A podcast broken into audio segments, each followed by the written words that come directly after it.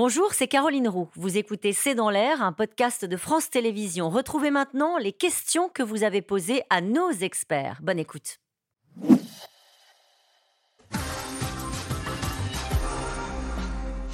Apparemment, il faut plus d'un an en France pour condamner un homme qui blesse à coups de sabre des migrants. N'y a-t-il pas un problème Evelyne Sirmarin, vous ne pouvez pas dire qu'il n'y a pas de problème. Mais je ne peux pas le dire.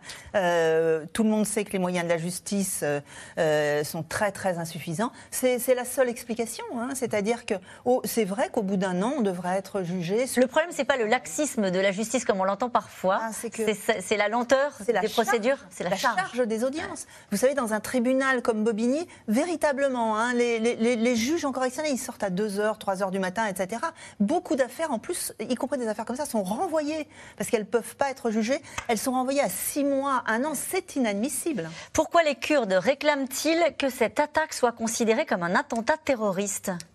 Peut-être avec vous, Jean Perrier je crois qu'on a, déjà répondu à la question. Euh, les Kurdes ont la crainte, si vous voulez, euh, et il est difficile de leur reprocher ça, euh, la crainte que se répète encore une fois l'histoire du, 9 janvier 2013. Donc en 2013, il faut se souvenir que le procureur Molins avait tout de suite, le parquet national antiterroriste avait été saisi immédiatement, donc l'enquête avait été la plus large possible. Et quelle différence faites-vous avec la façon dont se sont déroulés les faits, le fait que le parquet national antiterroriste n'ait pas été saisi cette fois-ci bah, Cette fois-ci, il ne s'est pas saisi. Donc euh, voilà, c'est ce que reprochent les Kurdes. À l'époque, il n'y avait pas plus de raison de penser que c'était une attaque terroriste. Hein. Euh, on, avait, on avait arrêté un tireur qui se disait innocent. Euh, voilà, donc il n'y avait pas plus d'éléments pour qualifier le. vous voyez, moi ce que je vois, hein, je ne sais pas, mais dans cette notre affaire-là, M. Macron a dit bon, c'est la communauté kurde qui était visée. Ça veut dire signification racisme en droit, c'est ça que ça veut dire. Communauté kurde égale racisme. Kurde égale racisme, parce qu'on vise mmh. vraiment une communauté spécifique, euh, une ethnie, etc.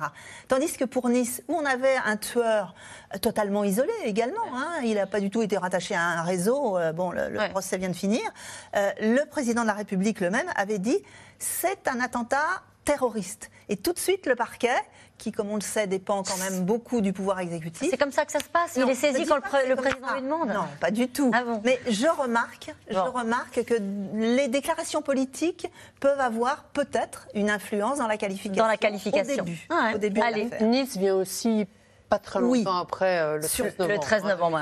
le Bataclan. Allez, pourquoi les manifestations en hommage aux Kurdes tués ont-elles été émaillées de violence, euh, Catherine, en Côte d'Or?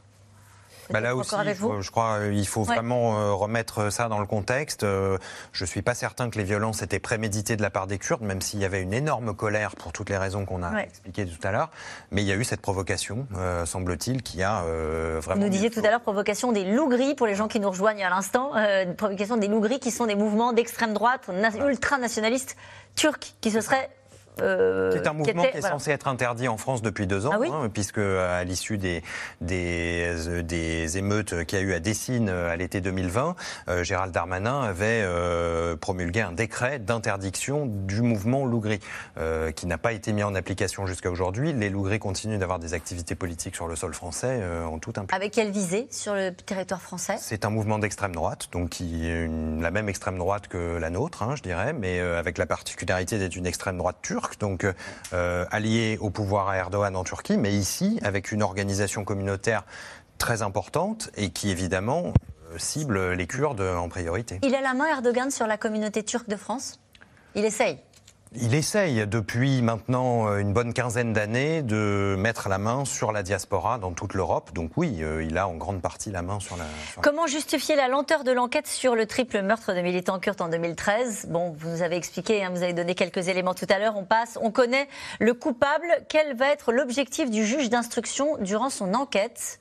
L'objectif du juge d'instruction, alors d'abord, c'est la police judiciaire hein, qui va commencer à faire des perquisitions. Elle a commencé, surtout euh, au niveau des téléphones, des ordinateurs, pour voir si sur les réseaux il y a eu des messages échangés, si cet homme euh, était en lien justement avec des organisations terroristes ou pas. C'est beaucoup en matière antiterroriste, euh, en matière de crimes comme ça racistes. C'est beaucoup le numérique qui fait l'objet. Euh, D'accord. On interroge les proches, etc.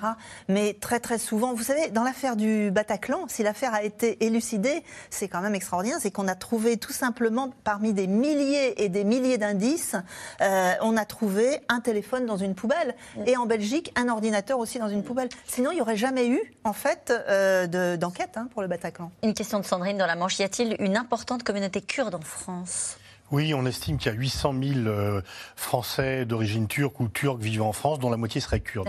Donc c'est 400 000 Turcs et 400 000 Kurdes. Euh, où en sont les relations entre Emmanuel Macron et Recep Tayyip Erdogan? Bah, elles ont été toujours mauvaises. Elles ont été mauvaises très depuis longtemps, très mauvaises, exécrables. Depuis quelque temps, du fait de la guerre en Ukraine, euh, Macron, comme les autres, euh, a mis de l'eau dans son vin. Erdogan aussi, quand même, a été, par exemple, par rapport à la Grèce, il a été un peu moins provoquant. Mais là, la guerre en Ukraine lui a donné, si c'est une seconde jeunesse, du moins un second souffle, où effectivement, il peut euh, dire aux Suédois, si vous voulez rentrer dans l'OTAN, ça sera à mes conditions. Donc la Suède abandonne ses règles décennales, enfin historiques, d'accueil des réfugiés. C'est quand même euh, vraiment important. Mm. Donc quand on voit ça, il peut acheter du pétrole et du gaz en roubles à la Russie. Il est membre de l'OTAN. Il paye, non seulement il ne prend pas de sanctions, mais il les paye en roubles. Donc effectivement, euh, il se sent vraiment, euh, si ce n'est le nouveau sultan, en tous les cas, il se sent porté par les événements et ayant un peu une sorte de, de, carte à jouer pour le moment. Et il essaye de sauver son désastreux bilan de politique économique intérieure par un bilan diplomatique plus prestigieux pour les électeurs justement cette question. Que va-t-il se passer lors des prochaines élections en Turquie? Erdogan est-il assuré d'être réélu? Guillaume Perrier Oui. Oui ah Oui, parce que parce qu'il n'y a pas d'élection démocratique. Parce que je, pense qu'il est inenvisageable d'envisager une autre issue à ces élections. aussi simple que ça. Parce qu'il tient son pays? Non pas parce qu'il n'y a pas d'opposition, c'est juste pour bien comprendre. ça fait la 20 ans qu'il tient le pouvoir, il y a une telle, euh, une telle mainmise sur le pouvoir aujourd'hui, une telle corruption au sommet du pouvoir qu'il est inenvisageable d'envisager une alternance politique, démocratique, comme si de rien n'était. Enfin, je veux dire, on a, on a largement dépassé ce stade. Allez, dernière question rapidement. Les Kurdes participent-ils encore à la lutte contre Daesh? Oui, bien sûr. Oui. Eh ben merci à vous tous. C'est la fin de cette émission qui sera rediffusée ce soir à 22h30. On se retrouve demain en direct dès 17h30 pour C'est dans l'air l'invité, puis ensuite pour C'est dans l'air.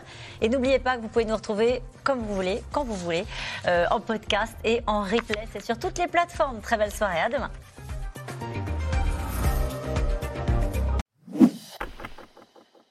Vous venez d'écouter C'est dans l'air, c'est un podcast France Télévisions. N'hésitez pas à vous abonner. C'est dans l'air est disponible gratuitement sur toutes les plateformes audio, en vidéo disponible sur francetv.fr.